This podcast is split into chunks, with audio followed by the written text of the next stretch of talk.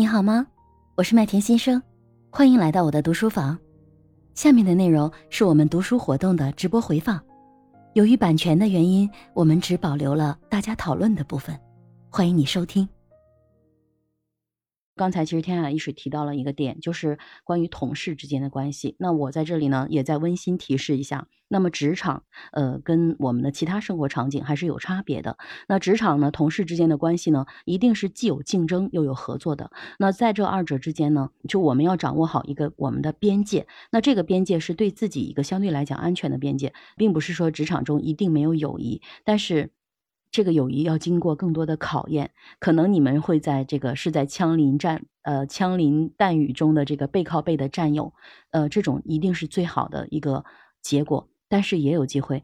你不知道什么时候背背后的人他已经不在了，或者是他把枪口对准了你，呃，只是说我们真的要掌握好边界。我是很经历过很多这样的故事，嗯，在这里我就不讲了啊，可能会有这个大家如果感兴趣，可以去听我的那个麦田圆桌会议，有一个职场中有没有真正的友情，有很多人也讲了这样的故事。其实这个边界是对我们的一种保护，其实呢也是对他人的对你们友情的一种保护，因为有的时候你把一个核心的涉及到他升职加薪的秘密跟他分享。了之后，有可能是在考验他，是在考验他的人性。我我可能说的很冷血啊，但是这是现实。平儿也上来蛮久了，然后也是我们的老朋友。听了今天的分享之后，有什么想跟我们聊的吗？平儿，有可能大家提的这职场比较，从哲学角度，有时候咱们 哲学简史也讲，一个物质，一个意识，这个有可能就属于意识层面的一些事情。意识吧，有可能有些就是咱们这个叫同理心。同理心的话，有可能有些岗，我我是觉得在社会工作领域，有些是需要就是多一些。你比如方说老师啊，就是幼儿园有些有些这个做心理咨询活动的，或者是医生啊，或者那护士，有些职业他是对这方面要求比较高的。但是有些有些工作或者岗位要求这个你的同理心，就有可能并不是那么多。有可能我感觉就是这个相当于是一个是情感的部分和理性的部分吧。有些从事尤其是高管或者是更高层次的那种领导的这个岗位的话，有可能还更需要的是一些理性的成分在里头。同理心你多了以后，它未必对你做一些决策是很好的。从上古的时候来讲，就是人类的分工嘛，就是女女性是抚养后代的，男性是这个在外面。打猎呀，或者从这个角度来说的话，女性有可能这个同理心有可能说起来会更多一些，男性有可能是理性成分更多一些。随着现在这个社会吧，现在女性也进入职场以后，她有可能就是这方面会有一些经常冲突啊，或者有些迷惑的地方。男性我觉得他的这块有可能他还并不是很多冲突的，不并不是很多这块。嗯，我是记起一个故事。就是有一次，那个一个一个妈妈带着一个小孩子，然后在人群中走，走的时候那小孩怎么都不走了，哭的哇哇的，因为人多嘛。然后这个妈妈就很生气，说怎么不走了？然后就后面他没办法，他就弯下腰要抱起这小孩的时候，他突突然一下明白了为什么那个小孩要哭，因为他那个子太小了，然后他一下去蹲下去往下抱的时候，旁边的人都比他高高好多。然后他就觉得那有一种莫名的一种恐惧感，他就一下明白了这个小孩子为什么要哭。所以我觉得这种就是这种同理心，有时候，呃，我我是听大家讲的故事的时候，我就想起来一个一个这个故事。嗯，还有就是以前因为涉及到这有可能涉及到心理层面，我想起了一个《盗梦空间》。这个有可能现在这本书是不是讲的时候，有可能是不是还是那，就是咱们它是发源的时候那个，我我不太懂哈，不太因为前面没听。盗梦空间这个讲的有可能就是心理学现在发展的就是那么一个趋势吧，其中的一个趋势，我觉得推荐给大家可以看一看，看一看这种的那什么。我觉得在职场之中，有时候你因为你的角色也会也会有分的好多个。就是角色来扮演，呃，你也可以去根据你的角色的扮演，你来不同的调整。如果你就是说我去了一个地方，我就是我就是那个就是非常的就是所有的东西都得我去拍板，你就多按你那个现在这个角色，你就去拍板就好了。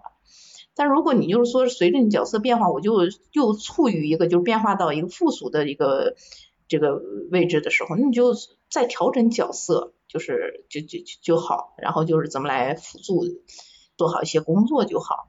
但是这除了你的工作以外，就是另外的一些方案，你是不是会有一些共情啊，或者什么的？我觉得这个是与每个人的经历或者你的一些天性是不是也有一些关系？因为是因为比比方说前两天，前两天我是走每天早上晨练的时候路过一个小桥洞，然后碰见一个人，然后他在那个桥洞底下，然后就是他第一天他在那儿躺着盖着被子呢，在在那儿待着，然后我说哎呀。没关系，他有可能在那儿是在休息一下子。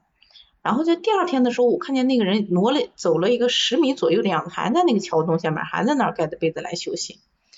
哎呀，我说这个人有可能就不太不太不不不太对哈，就是有可能不是遇到什么困难了，然后你过去问呀什么的呀，然后帮他他处理一些问题啊。原来他是脑梗，他是河北人，然后回不去了，然后疫情期间身上也没有钱，只剩几十块钱了。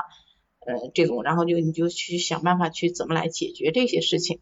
我觉得这个事情，但是当你把这个事情处理处理呃妥当之后，然后你回去办公室的时候，然后你又承担的是其他的一些角色。我觉得你去去了办公室的时候，那你就是你那个角色定位，然后你就去把那些呃方方面面工作处理好就行了。至于和同事之间的关系怎么样处理，我觉得嗯，有可能到了人一一。一种一种阶段以后，我觉得就是一种大道的一种种感觉，他并不会在一些这种一些事情上有时有时候并不会有太多的困惑。我觉得我我这块在有有可能不会有太多的一些困惑。哎，这是我简单的一些粗浅的一认识吧。第一次来，有可能是只是谈一些经历而已啊，供大家参考。特别棒啊，平儿，谢谢平儿啊，水苗姐姐。对，我想说几句，因为刚才大家都提到了这个，比如说同情心泛滥。会造成一些不好的不好的结果。那实际上，嗯，其实它是，嗯，我不知道大家还记不记得上一场我们听到了一个倒 U 字形模型，就是说一个规律，就是说不管什么事情，你发展到了一个顶点，你它就会可能会走向一个下的不好的一个方面。呃，就像我们一个人善良，他过于善良，他肯定也是不好的，对吧？啊，包括这个同同理心也是一样。就是你过度的沉浸在呃，在你嗯理解别人的这个情绪中不能自拔，那肯定也是不好的。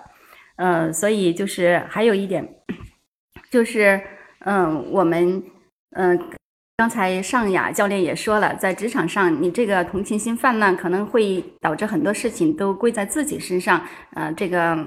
这个老好人怎么样的？那实际上那些老好人呢？他其实有可能并不一定是同情心泛滥，而只是他不懂得拒绝啊，他不知道怎么去嗯，去用合适的方式去。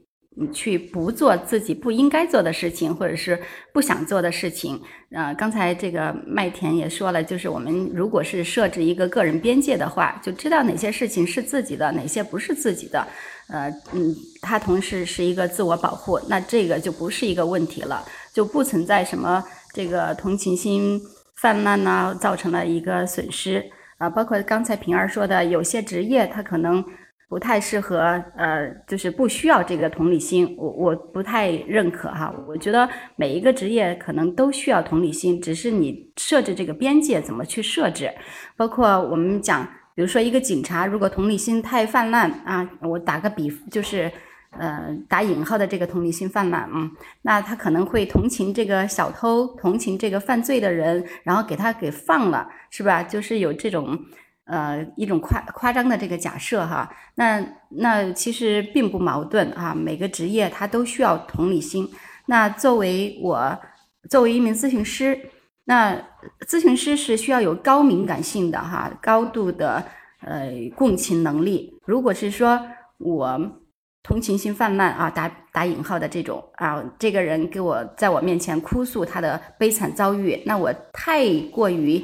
沉浸其中，我跟他一起哭，那也是不现实的，对吧？那肯定我会有一个设置，哎，一个边界，一个设置。如果这个设置到位了，那一切都不是问题啊。我分享这些吧，麦田，因为我刚才呃听到尚雅教练和这个平儿说到的这个问题，所以我想补充，这是一个非常重点的一个关于呃情商。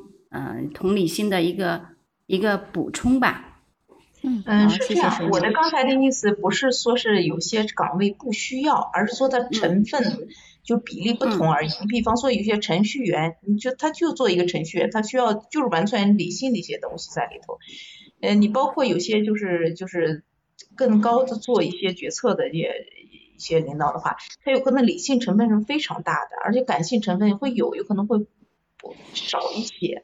每每个职业角色是这样，我我刚才不是说你完全排斥这种同理心嗯。啊，是这样对，子的。他在职场上可能就是嗯、不需要太多的感性，可是这个人他最终还是要跟他的家人相处，回归到家庭，或者是他有一些情感方面的需要。我觉得这个也就是各个方面吧，各个角色，啊还有这个个性相关啊。好，谢谢啊，谢谢水淼和平儿啊。其实你们刚才的贡献的观点的贡献，我觉得，嗯、是一个非常好的话题。那其实站在我的角度，就是因为刚才水淼姐姐也跟我们讲了，昨天呃上一次我们周三读的情商这个部分，上一章第六章的时候有讲到这个优字型，就是无论你是焦虑、悲伤，还是说压力，还是快乐。激情，那这些它都有一个度，就是我认为其实同理心也是这样子的，就是一个优秀的管理者或者是一个职场的精英，他要能够学会去切换感性和理性，就是这个。呃，这个遥控器是在自己手上。我之前跟大家讲过，我说我讲过这个遥控器的故事啊。什么时候感性还是什么时候理性，是由我们自己去决定的。要不要同情心泛滥，是由我们自己，就是我们自己有这个功能，只是我选不选择此刻用这个功能。我觉得这个点是非常重要的。